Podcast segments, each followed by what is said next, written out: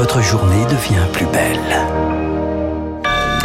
Soyez les bienvenus si vous nous rejoignez sur l'antenne de Radio Classique. Nous sommes le lundi 20 mars et il est 7h30. La matinale de Radio Classique avec Renaud Blanc. Et le journal essentiel avec Charles Bonner. Bonjour Charles. Bonjour Renaud, bonjour à tous. À la une ce matin, des manifestations qui se multiplient. Des rassemblements tout le week-end, la plupart non déclarés. Hier soir à Paris, quartier des Halles, à Marseille en marge du carnaval de la Plaine. Ce matin à Rennes avec des blocages sur la rocade. Des mouvements qui échappent en partie aux syndicats qui face à la colère du 49-3 sur les retraites tentent de garder la main sur le mouvement social Zoé Pallier. Des manifestants finissent par penser qu'on n'obtient rien sans violence. Ils ont peut-être raison, soupire une secrétaire nationale de la CFDT. Elle ajoute, mais nous, on refuse de participer à ce système. Grâce à leur service d'ordre et par des appels au calme, les syndicats contiennent les débordements, explique Cyril Chabagnier, président de la CFTC. On l'a vu encore euh, ce week-end. Il y a plein de villes où euh, il y a des manifestations conduites par les organisations syndicales et ça se déroule dans un grand calme. Vraiment, la crainte, c'est euh, l'accumulation de manifestations spontanées où là nous avons aucun contrôle et où il y a beaucoup plus de la violence. Mais selon ce responsable, les grévistes font toujours confiance aux syndicats. Ces mouvements faits par les réseaux sociaux ne parviennent pas à s'implanter dans les entreprises ou dans certains secteurs d'activité. Et c'est parce qu'on a su durcir nos actions, précise Sébastien Ménesplier, secrétaire général de la CGT Mine Énergie, syndicat qui prévoit par exemple de multiplier les coupures ciblées. Tous les jours, il y a des agents qui nous disent euh, les manifestations, euh, ça suffit plus. Donc il faut mener des actions pour occuper les grévistes qui permettent de canaliser la colère qui grandit. Nous, ce que l'on souhaite, c'est ne pas être dépassé par les bases et en arriver à ne plus pouvoir euh, coordonner cette lutte. Les dirigeants syndicaux s'accordent sur un point. Si la colère devient hors de contrôle, c'est le gouvernement qui en sera responsable. Une colère qui se traduit aussi par des élus sous pression de leurs électeurs, sommés de voter les motions de censure examinées à partir de 16h cet après-midi à l'Assemblée nationale. Et une colère qui se traduit également par endroits par des violences. Avec des permanences dont celle du patron des Républicains, Eric Ciotti, vandalisé. Emmanuel Macron assure de la mobilisation du gouvernement pour protéger les élus. Une séquence qui n'est pas sans rappeler des souvenirs au député Renaissance du Doubs, Éric Alosé. Le préfet m'a téléphoné pour me dire que voilà, ils avaient des, instructions, de vérifier que la police avait bien nos adresses personnelles. Ils savent qu'il faut être un peu plus attentif entre notre permanence, notre domicile ou d'autres lieux où on se rend. Il y a eu l'autre jour, euh, le jour où on aurait dû voter, du 49-3, un rassemblement syndical devant ma permanence de 10h du matin jusqu'à 16h qui a duré très longtemps. C'est passé sans souci. Mais j'ai connu dans le passé euh, des épisodes plus difficiles. C'est pour ça que je dis qu'il n'y a rien pour l'instant, mais que je ne suis pas totalement à l'abri. Notamment lors d'une précédente réforme des retraites, qui a été interrompue par le Covid, j'ai vécu des choses très très dures. Un incendie euh, dans ma cour, des voitures brûlées, le feu avait commencé à prendre sur l'immeuble, donc euh, je sais par expérience que ça peut se produire. Quoi. Éric Alosé, jouant par Charles Ducrot, les mouvements de grève se poursuivent ce matin. La plus grande raffinerie du pays, celle de Total Energy en Normandie, est mise à l'arrêt depuis ce week-end. La CGT prévoit d'étendre le mouvement, mais les risques de pénurie sont faibles. Moins de 4% des stations ont des soucis d'approvisionnement. Jean-Pierre Favenec est consultant spécialiste des questions d'énergie. Par rapport à la situation au mois d'octobre, les dépôts sont mieux approvisionnés. Nous avons trois mois de stockage de produits pétroliers et on peut importer relativement facilement du produit.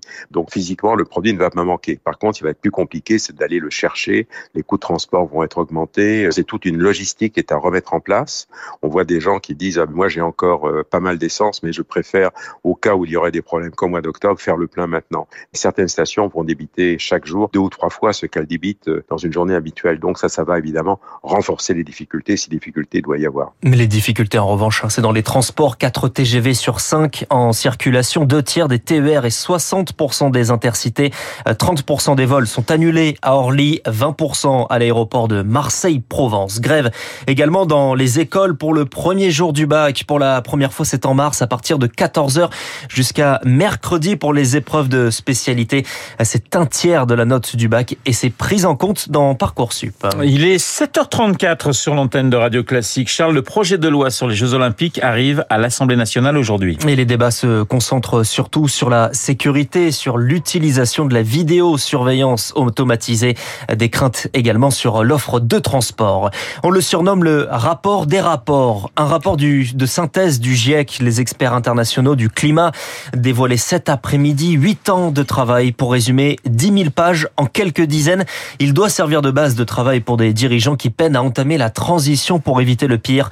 François Gémen est l'un des auteurs du GIEC. Nous sommes désormais rattrapés par la réalité du changement climatique. Ces impacts qui étaient jusqu'ici prévus dans les rapports du GIEC se sont désormais matérialisés et historiquement, la plupart des rapports de synthèse ont effectivement donné lieu à des avancées importantes dans les négociations. Par exemple, le rapport précédent, le cinquième, a en quelque sorte ouvert la voie pour l'accord de Paris. Ce rapport va arriver avant la COP28 de Dubaï. Ce sera le moment de réaliser l'inventaire des actions depuis la signature de l'accord de Paris et le rapport de synthèse souligne que nous ne sommes pas du tout sur la bonne trajectoire. La banque UBS rachète son concurrent en difficulté, le Crédit Suisse, 3 milliards de francs suisses déboursés.